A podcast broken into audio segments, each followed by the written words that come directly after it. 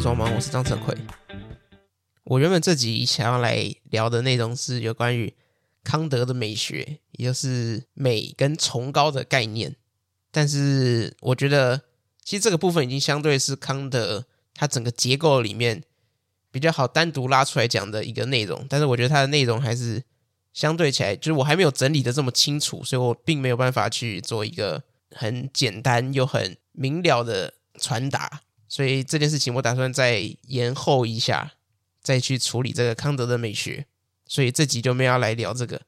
那所以我找了另外一个问题意识，我觉得这个。这个问题意识其实相对起来，我也蛮好奇的。那这个问题意识就是为什么教小朋友的时候声音要变高？那其实会有这个问题出现，就是有关于前几天跟一个在教幼稚园美术的朋友出去嘛，然后他就问说，就是有没有人要来跟他一起来教这个小朋友？其实他就有提到说，教小朋友好像关于你的声音或者说你的这个能量要提高这件事情，好像是一个必要条件。而我们也会认为说，最主要的可能我们会有一些例子，就是比如说，可能小时候在看那个东森幼幼台，就是二十五台的时候，早上应该是八点吧，都有那个什么点点名嘛，然后就会有那个一堆大哥哥大姐姐来跳舞，然后那些大哥哥大姐姐来跳舞的时候，他们其实就会用一个，就是我们会认为说这是对小朋友讲话的语调来去说话，女生可能可以比较。不用去把这个音频拉高，就只要去把能量加进去。但是男生好像就比较困难一点，就是男生的这个第二性征让我们的声音稍微低沉一点。那这个低沉跟这个有能量，好像它比较难去同时并存。所以当你想要有能量的时候，你好像就某程度上来说，一定要去把你的声音拉高。那其实这个把声音拉高这件事情，对我来说是一个有点困难的事情，因为我。大学时期是有修教育学程，也就是这个所谓的师培课程。那其实师培课程就一定会遇到的一件事情，就是所谓的试教。那试教它的意思就是指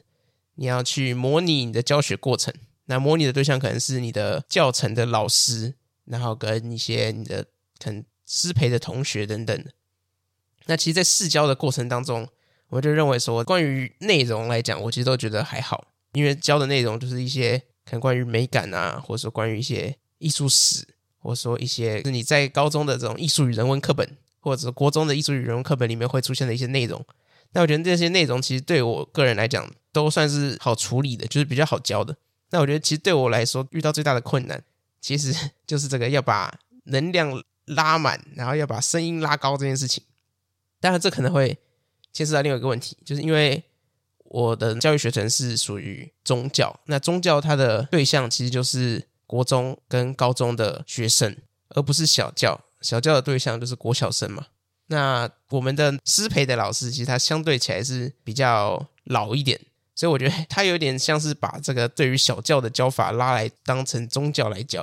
所以他认为说我们在这个教学的时候，最好还是要把你的能量灌满。然后你的这个音频可能对于男生来说就需要去提高一下，因为你不把音频提高，你很难同时有能量，然后又同时保持你低沉的嗓音啊。所以有关于把这个声音拉高这件事情，对我来说就会变得很困难，我会觉得很不自然。就至少对我个人来讲，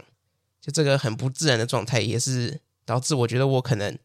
不太适合去教这种小小朋友，因为我没有办法跟他们到同一个频率。所以我就开始思考这个问题：为什么教小小朋友的时候，你的声音要变高？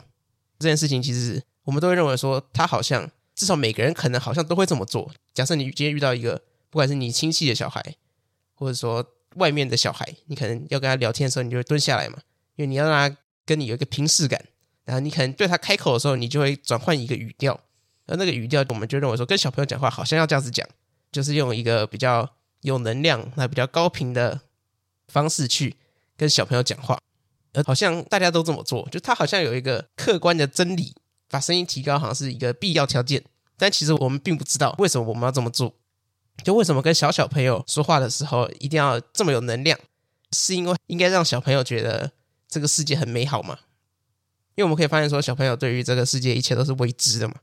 所以其实小朋友相对于大人来讲，他会比较有能量一点。当你要跟一个有能量的人在平等的角度去沟通的时候，你就不能去做一个死气沉沉的人嘛，因为他就认为说你跟他是不同国的，你是死气沉沉那一边的，我是有能量这边的，所以我们会没办法沟通。所以有没有可能是因为你要去跟他达到同一阵线，所以你就需要去把你的能量拉满，而相对起来，就是你能量比较多的时候，你的声音可能就会比较高一点。那其实这个也会归归纳出一个谬论，就是为什么小教教这些可能不管是幼稚园或者是国小的女老师都比男老师多很多。随着年纪越大，男老师的比例就比女老师呈现一个交叉的成长。那有没有可能就是因为这个关于这个音频理论，就是在对于小小孩来说比较亲切的声音是跟他音频差不多高的？因为小小孩这个男生跟女生他们都没有第二性征的发育嘛，所以男生相对起来声音还是跟女生不会差太多的，就是都是处在一个声音很高的阶段，所以对他们来说那个是他们可以接收到的频率，所以你需要去跟他们对到频率，他们才能听得懂你讲的话。然后相对起来，女生的声音天生就比较高一点嘛。所以他们比较容易跟小孩接触到频率，而男生就会需要去自行的把你的声音拉高嘛。那可能对于某些男生来说，这件事情就不太自然，所以小教的男生就比女生少。这是处于这个音频理论归纳出来的结论。当然，这个听起来可能就是一个谬论吧。我刚刚前面一开始就有先讲，就我觉得这个其实完全不是最主要原因啊。就相对起来，如果真的要归纳的话，我还是觉得说。可能关于耐心会比这个音频理论更有说服力一点，就是相对起来，女生真的比男生稍微再有耐心一点。虽然单纯以男女二元论的分割方式，在当代来说可能会被责备，就好像要传导一个错误的观念，就女生好像应该就要比较有耐心。但是其实我没有要这样啊，没有要把这件事情搞这么复杂，我就只是说我个人觉得的客观来讲，就是女生好像真的比较有耐心一点。啊，所以有关于这个为什么教小朋友声音要变高，就是如果你们真的有一些不同于我的想法，你们可以去私讯这个忙着装忙的 IG 啊，然后可以来讨论一下这件事情。就这个问题意识，我觉得很重要。啊那讲完这个问题意识之后，我们可能就要进入到下一个阶段，也就是这个小孩要如何教。当然，这件事情由我来讲好像很奇怪。第一个就是我其实并不是从事教育行业的。虽然我大学时期有修过师培嘛，但是我其实后期并没有去继续朝着这个师培的路线继续往下走。就毕业之后，那第二个问题就是我其实根本没有生过小孩，所以以经验来讲的话，其实我非常不适合讲这个内容。但是就是有听我很前面的内容来讲的话，就可以发现说我是一个很喜欢走理论流派的。我相对起来可能真的没有去亲身经历过这些事情，但是我觉得我可能。相对于大多数人来说，我可能读了很多的，不管是伦理学或者说人际关系的一些书，所以其实这集主要是要有另外一个角度，就是相信经验比我多的人一定非常多。那我经验也没有办法去跟他们相比，就不管是在教育行业，或者说真的有自己亲生生过小孩的，但是我今天就是从一个这个理论的角度来切入，就是去思考说这个小孩该如何教。那其实这里就要牵涉到一本书。这本书曾经影响了我很深，就是有点太深了，导致我有点像是中毒，被这本书给吸引，然后去把它当成一个我的这个人生哲学。这本书就是《被讨厌的勇气》，但现在提到这本书，可能会被很大一部分的人认为说这本书很庸俗啊，因为当一个事情太有名的时候，就毕竟这本书当时在博客来的榜上也是待了非常非常久的时间，所以导致大家可能没看过也都听过。那就会下意识的认为说这本书很庸俗，因为这个太大众了。就是我们都会认为说小众文化比较酷嘛，那大众文化不酷了，因为大家都知道。那被讨厌的勇气其实就会很容易被下意识的认为说，就可能有些人其实并没有看它，但是也会认为说这本书好像不用读，因为这本书也不酷。你读了你也不能去跟人家炫耀嘛，就它不会变成你的谈资啊，谈论的谈啊，资本的资啊。所以你不能跟人家说什么哦，我读《被讨厌的勇气》，人家不会觉得你很酷嘛？因为这本书就是好像大家应该都要读，但是我相信可能还是很多人并没有看它的内容。那我也必须要说，就是我在读这本书的时候，那时候我其实并还没有开始去比较有系统性的读一些有关于道德哲学，或者说一些一般的这种西洋哲学的概念。所以那时候其实我还是用一个所谓的亚洲模式在思考。那这个有关于亚洲模式。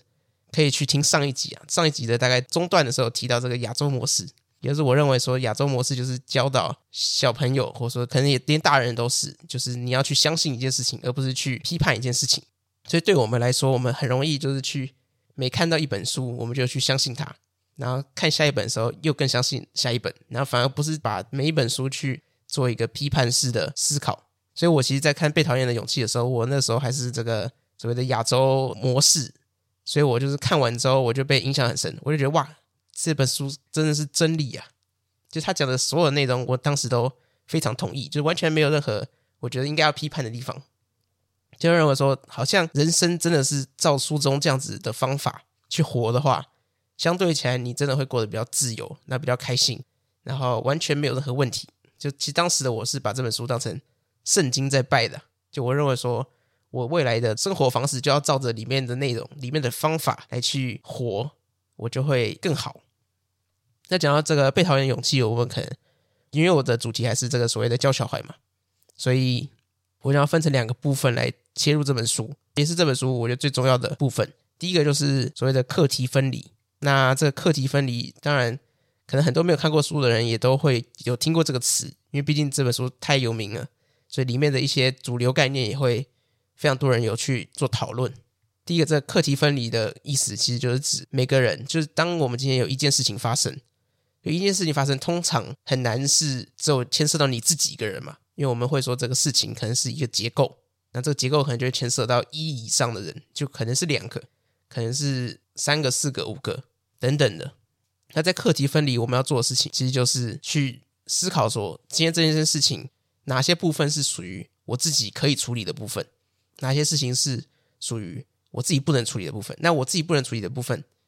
假设以两个人来讲，我不能处理的部分，那可能就会是另外一个人的他可以处理的部分嘛。所以，我们每个人要做的事情，其实就只有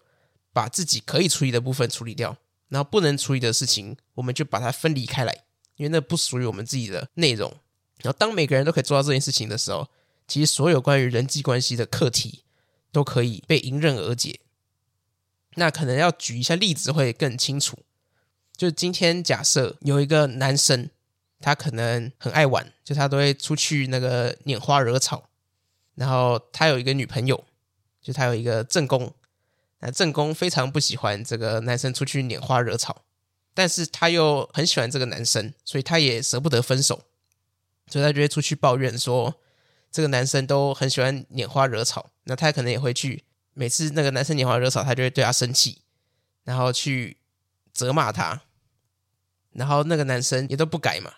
然后他其实也没有强迫那个女生一定要跟他在一起，他就是走一个调配的路线。可能有些人真的比较喜欢这种类型。那这件事情，以刚刚这个案例，我们以课题分离的角度来讲，我们就要去思考说，假设以女生的角度来讲，哪些事情是她自己可以处理的，而哪些事情不是属于她自己可以处理的。那么就可以很明显发现说，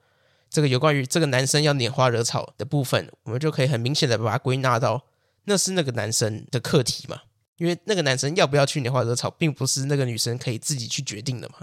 所以那个女生她还可以决定什么？其实最主要的就是，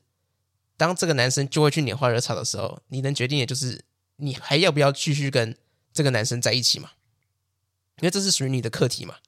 就当他今天就是要去拈花惹草的时候，你当然有权利说，因为我不喜欢，所以我就跟他分手，这是你的决定。但是我刚刚的内容也有提到说，这个女生她还是很喜欢这个男生，所以她也舍不得离开嘛。所以她不离开就是这个女生所做的决定。那其实克里分离最主要的目标就是她想要教导大众，你需要去对你自己所做的选择做完全的负责。因为我刚刚已经讲了，每个人只要处理他自己的部分嘛，所以你要去处理属于自己的部分，那你也要去对于你做的所有决定做百分之百的负责。所以，当今天这个女生她去选择了还是要跟这个男生在一起，那她所要承担的后果是什么？就是她就是会不开心，就她就是要看着那个男生继续出去玩，那去外面乱搞等等。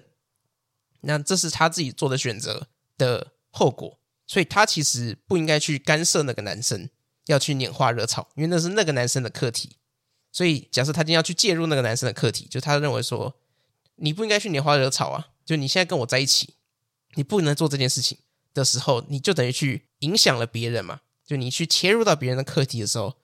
在这个因为被讨厌的勇气是属于阿德勒心理学嘛，那在阿德勒角度来说，所有的人际关系都是当你开始选择去影响他人的时候，当你开始分不清楚什么是属于他人的课题，而想要把你的手伸进别人的课题里面去搅和的时候，所有关于人际关系的问题都是从这一刻开始的。所以再回到刚刚那个例子，当这个女生她同时选择了要继续跟这个男生在一起。然后同时又把手伸进去那个男生的课题，也就是他阻止他拈花惹草的时候，那问题就会产生了，就你们就开始吵架嘛。因为那个男生就会认为说，啊，我去我去玩外面玩我的，我又没有逼你跟我在一起，你要分手你可以分呐，那你又不跟我分手，你要阻止我，那不就是你有问题吗？这当然对于那个女生可能就不这么认为嘛，他就认为说，你身为我男朋友之类的，你可能就不能做这件事情，而问题吵架就会从这个症结点开始。所以，假设我们能做的事情就是，那个女生要么接受这件事情，她就要接受她男朋友出去玩。那如果她不能接受这件事情，她当然就可以选择去提分手。那她提分手之后，那个男生可能突然回心转意，因为我讲到说，他一开始其实是觉得这个女生有没有跟他在一起都没差嘛。那假设今天这个女生真的选择了另外一条路，又是提分手，那那个男生有可能他就会突然觉得说，哎，好像这个女生对我有点重要。他就会开始改变自己的可能跟外面异性的相处方式，而选择转向去挽回这个女生。那这个就会变成说，这个男生的选择，就如果他还是觉得说，哦，有没有你我都没差，他还是要继续去外面玩的话，那当然两个人就要为他们的选择而承担嘛。所以这个男生就会继续去玩他的嘛，女生就跟这个男生分手嘛。但是这个男生他今天不行，说我今天就是要去拈花惹草。然后我又强迫这个女生要继续跟我在一起，因为这件事情等于去牵涉到女生的课题嘛。因为要不要跟你在一起是属于女生的课题，所以你要去做的事情就是不干涉嘛。所以当你假设今天这个男生也想要继续跟这个女生在一起的时候，那他就要某程度上去处理他自己的课题，也就是关于他会去拈花惹草这件事情。所以最终这个课题分离的概念，其实最主要的内容就是关于每个人都要去对自己的选择负责，然后每个人都只应该要去处理。有关于自己的课题，就当你遇到一个事件的时候，当你遇到一个结构的时候，你就要开始分清楚哪些属于你自己的事情，哪些属于别人的事情。不要处理别人的事情，你就比较不容易吵架。但你不去处理别人，不代表别人会来处理你嘛。你可能分离了，别人不分离，那就会比较复杂一点。但是当别人不分离的时候，痛苦的是他，不是你嘛。所以如果你可以做到自己课题分离的话，每个人其实相对起来，在这个书里面的概念，他就认为说，这个人际关系或者说所有的这些不愉快都会迎刃而解。就如果每个人都做到课题分离这件事情，那其实当初在读完这个关于课题分离这个章节的时候，我就觉得说，哇，这真理吧，这个这个也太对了。就我认为说，这个应该是完全正确的处理方法。好像就人际关系这件事情，真的是出自于每个人都想要插手别人的事情，而去影响别人的时候，吵架才会开始。所以我当时就是把这个课题分离的信仰给当成这个圣经在膜拜啊，开始遇到每一件事情都要先去分离一下这个问题，到底哪些属于我的部分，哪些不属于我，那我就只处理属于我的东西，那其他东西我就不管。但这个其实就会碰到一个问题。那因为被讨厌勇气其实有上下两集嘛，上集是蓝色的，下集是粉红色的。那其实下集的开头就有讲到，就是下集就是因为被讨厌勇气其实就是一个哲学家在跟一个学生聊天的那种嘛，它里面都是用一种类似于对话录的方式。那第二集的开头，因为我其实第二集我没有看后面，我第二集就只有看前面而已。那第二集的开头就是那个学生使用了这个被讨厌的勇气的思考模式去应用到教学上，因为那个学生他其实本身是老师。所以他用了这个方法去教导学生，然后他发现说，这个方法让整个班级大乱。因为刚刚也这样讲嘛，就是这个所谓课题分离嘛。如果老师跟学生的关系属于课题分离的话，那这个班级很难不乱嘛。就老师因为不能去干涉学生的课题嘛，就学生他在上课讲话，那是他的问题啊。所以你老师很处理你老师的问题。所以那个在《被讨厌勇气》第一集的里面的这个学生，他在第二集一开始就跑去跟那个哲学家去。抱怨，就他认为说这个哲学家的内容都是在骗人，就是他根本没有办法应用。那这个也是很可以理解嘛。就是如果我们单纯只以课题分离来讲的话，会变成说好像有一种个人主义式的，每个人好像都只需要关心自己，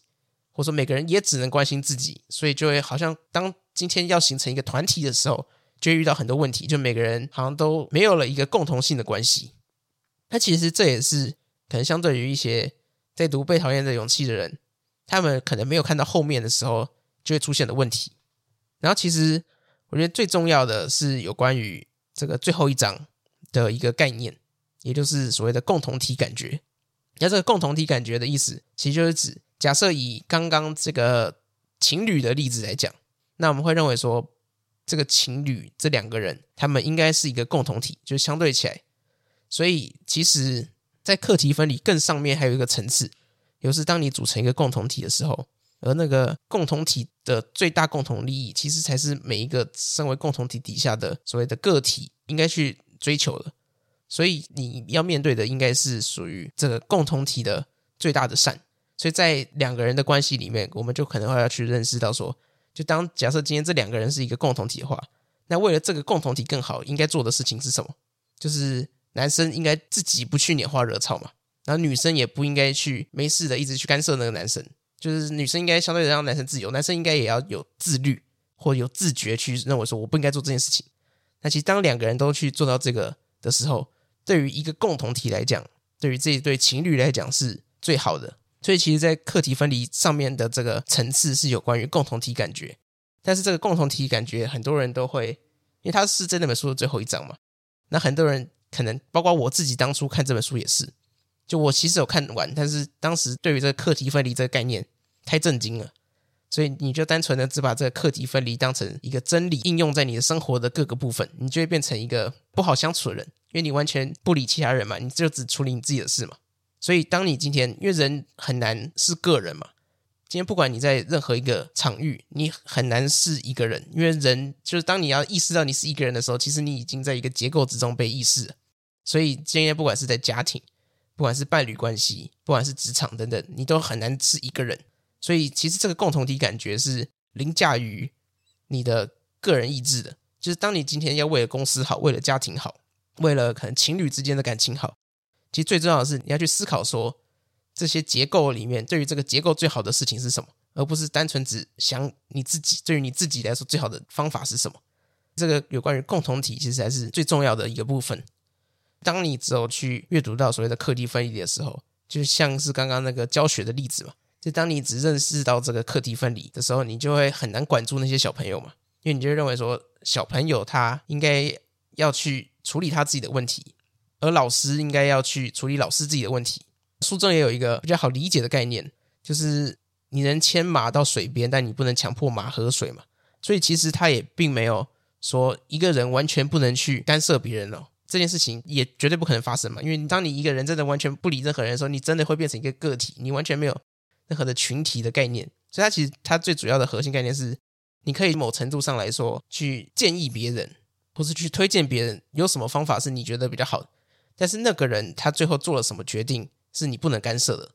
所以那个人最后做的决定，如果你还去干涉他的话，这个就会超出了所谓课题分离的界限。但是这个课题分离并不是期望每个人都变成一个个体，完全不理其他人。他只是希望说，就是你可以去推荐别人或去影响别人，但是你不能影响他人最终的决定。就是你那只手还是要去放在属于自己的范围内。所以，在这个你可以牵马到水边，而不能强迫马喝水，放在教育上来说，就是老师他应该去推荐，或者说去引导一下学生。假设那个学生今天他要变坏了，就假设这个学生他今天跟一些坏朋友交在一起，那老师在面对这个问题的时候应该怎么处理？就其实当初我在只被那个课题分离给洗脑的时候，我就认为说，这个学生他要变坏，好像是这个学生他自己的选择嘛。那我们老师好像就是不该干涉他，因为你干涉那个学生要不要交坏朋友的时候，感觉很容易吵架嘛。就你会跟那个同学说，你不要交那些狐群狗党啊，那些人就只会把你带坏。那那个学生可能就认为说，那老师懂什么？就我要交什么朋友，干你什么事？就很容易吵架。所以如果你单纯以表面来看的话，好像不干涉他的决定的时候，你们两个的关系会比较不容易吵架。但是放在刚刚那个案例来说，就是你可以去推荐。或者说，你可以去影响那个学生，你可以去跟他讲这个有关于交到坏朋友的利弊关系，就是你交坏朋友，你可能会怎么样，然后结果可能会怎样。但是他如果最后要做那个决定，那也是他自己的事情，就那是属于他的课题。所以你能做的事情就是去跟他讲所有的利弊关系，为什么不好，你要去想办法说服他，但是最终你不能影响他的决定。就关于这个课题分离这件事情，它能应用的层面到底是能应用到多广？就我们会认为说，当然又要区分这个所谓的亚洲跟可能欧美。当然，每次都用这样子二元的切割方式，其实不太好。但是，我就是觉得这样子可能比较好理解。就亚洲的父母，他可能比较容易去过度干涉，就他已经是把那只手完全伸入小孩的课题里面，一个完全的管辖。当然，这样子也是不好。但是，我们会认为说，这个课题分离所应该应用的对象，他可能更应该是一个具有理性能力。或者说一个完整理性能力的课题的时候，这件事情才会相对起来比较适合。所以，当我们今天在碰到一些年纪较小的，但这个并不能用年纪来做一个完全的切割，或者说用年纪来做分类，因为还是可以看到很多这个年纪很大的人还是很不成熟嘛。但简单来讲，我们还是会下意识认为，就像是法律也会规定十八岁是成年嘛，二十岁可以投票。所以，其实我们以客观来讲，我们还是会用年纪来做一个分野。所以我们会认为说，这个年纪较小的人，他相对起来，他的这种理性能力，就是所谓这个判断的能力，他其实并没有发展的很完全。所以你不能完全的让一个没有理性能力的人去达到一个完全的自由。就是当今天这个自由放在一群没有理性能力的人的身上的时候，这个自由会害死他们自己。所以，为什么这个法律要去干涉一些人吸毒啊？就为什么他们不能吸毒？照这个道理来讲的话，不是应该是他们要不要吸，应该是他们自己的课题嘛？啊，如果他们当然这是假，法律是假设那些人吸毒，他可能会去伤害别人嘛？那我们先撇除掉这个原因的话，就是为什么他们不能吸毒？就是这个不是不应该干涉嘛？就我们可以各种宣导，就是吸毒不好。吸毒这个会伤身体，但是最后你要不要吸，那应该是你的决定。为什么可以干涉？其实我们就认为说，这个有一些东西是属于这个更高层次的问题，也就是这个吸毒会伤害到你自己的身体。那法律要做的事情其实是保障人民的生命、自由、财产嘛。那这个人民的生命、自由、财产的这个概念，其实是高过于其他的概念的。就是这种类似于人权的概念，所以就是为什么法律也要去不能安乐死嘛，然后去阻止一个人自杀这件事情。其实理当来讲，为什么人不能自杀？他想要自杀就自杀，啊为什么不行？他难道不能决定自己要怎么死吗？但我们就认为说，这个因为类似于人权的概念，就是这个自由、生命、财产，包括你自己的生命权，其实也是法律要保障的，所以你自己也不能去侵犯到。你自己的生命权，所以当今天你吸毒的时候，你会影响到你自己的身体健康的这个功能，你可能会死掉。所以法律相对起来要为了你自己而保障你的身体，所以这并不是你的自由可以去高过于这个所谓的人权的概念。扯到这个有点远了，重点就是这个自由应该是建立在一个有完整的思考功能的人身上，他才可以拥有完整的自由。当今天一个人，他没有完整的理性思考能力的时候，尤其是小朋友嘛，因为我们会认为说小朋友他的思考其实是并没有健全的，所以当我们给予这个并没有健全的课题完全的自由的时候，其实那个自由反而会害了他。所以其实某程度上来说，干涉小朋友做的事情是必要的。就这件事情并不能完全放在这个所谓课题分离的结构里面去思考的。就当你今天去。可能是一个大人或者一个家长去面对小朋友的时候，你的确不能去单纯只用课题分离来去思考这个内容，因为课题分离其实主要是我觉得啊，是建立在两个具有完整理性能力的课题的时候，或者说至少他要这个理性能力可能要达到七成或八成以上的时候，他可能才可以去放在这个课题分离的结构里面去思考。而当今天一个小小朋友，你当然不能跟他用课题分离嘛，你这样子一分离下去，他的课题分离会害死他自己。然后他这个可能也并不是他自己想要的，就是他这个自由，他还不太会运用什么叫真正的自由嘛。所以关于这个课题分离，还有这个理性能力的这个概念，其实最终就是推导出小孩某程度上来说，的确会需要去给家长干涉，但是这个就会会面临到一个程度的问题，也就是最终其实并不是一个非黑即白，并不是一个就是单纯的哦，要么课题分离，要么就是家长式的管教，这两个是极端值嘛。但是最终其实面临到的是一个程度上的，就是你家长，你作为一个理性的主体，你是一个可以去做课题分离的人，所以你要某程度上去思考说，哪些东西是我手该伸进去的，哪些是我不该伸进去的。因为这件事情对小孩来说会比较困难，小孩会没有这个理性的判断能力去帮自己做课题分离，他那个分离可能也会分离的很奇怪。所以你家长作为一个活得比别人久的主体，你就会需要去帮忙这件事情，去去思考，就哪些事情是你该管，哪些是你不该管的，哪些是你应该稍微插手的，哪些又是你不该插手的。所以其实这个才是所谓管教小孩的真正的方式啊。当你如果今天只有读到课题分离，就把它当成圣经来用的时候，其实你就会遇到很多的问题。当你今天碰到小朋友的时候，你也用这套的话，是不是不适用？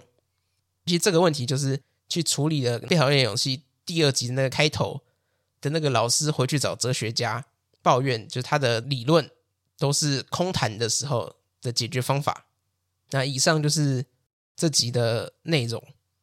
这集就是提出了一些可能比较关于理论类型的角度去切入，那就是希望可能不管是遇到一些小朋友，或者你真的是在教学现场的人，就是可能有些许的帮助。那就祝大家。创作顺利，下一集再见，拜拜。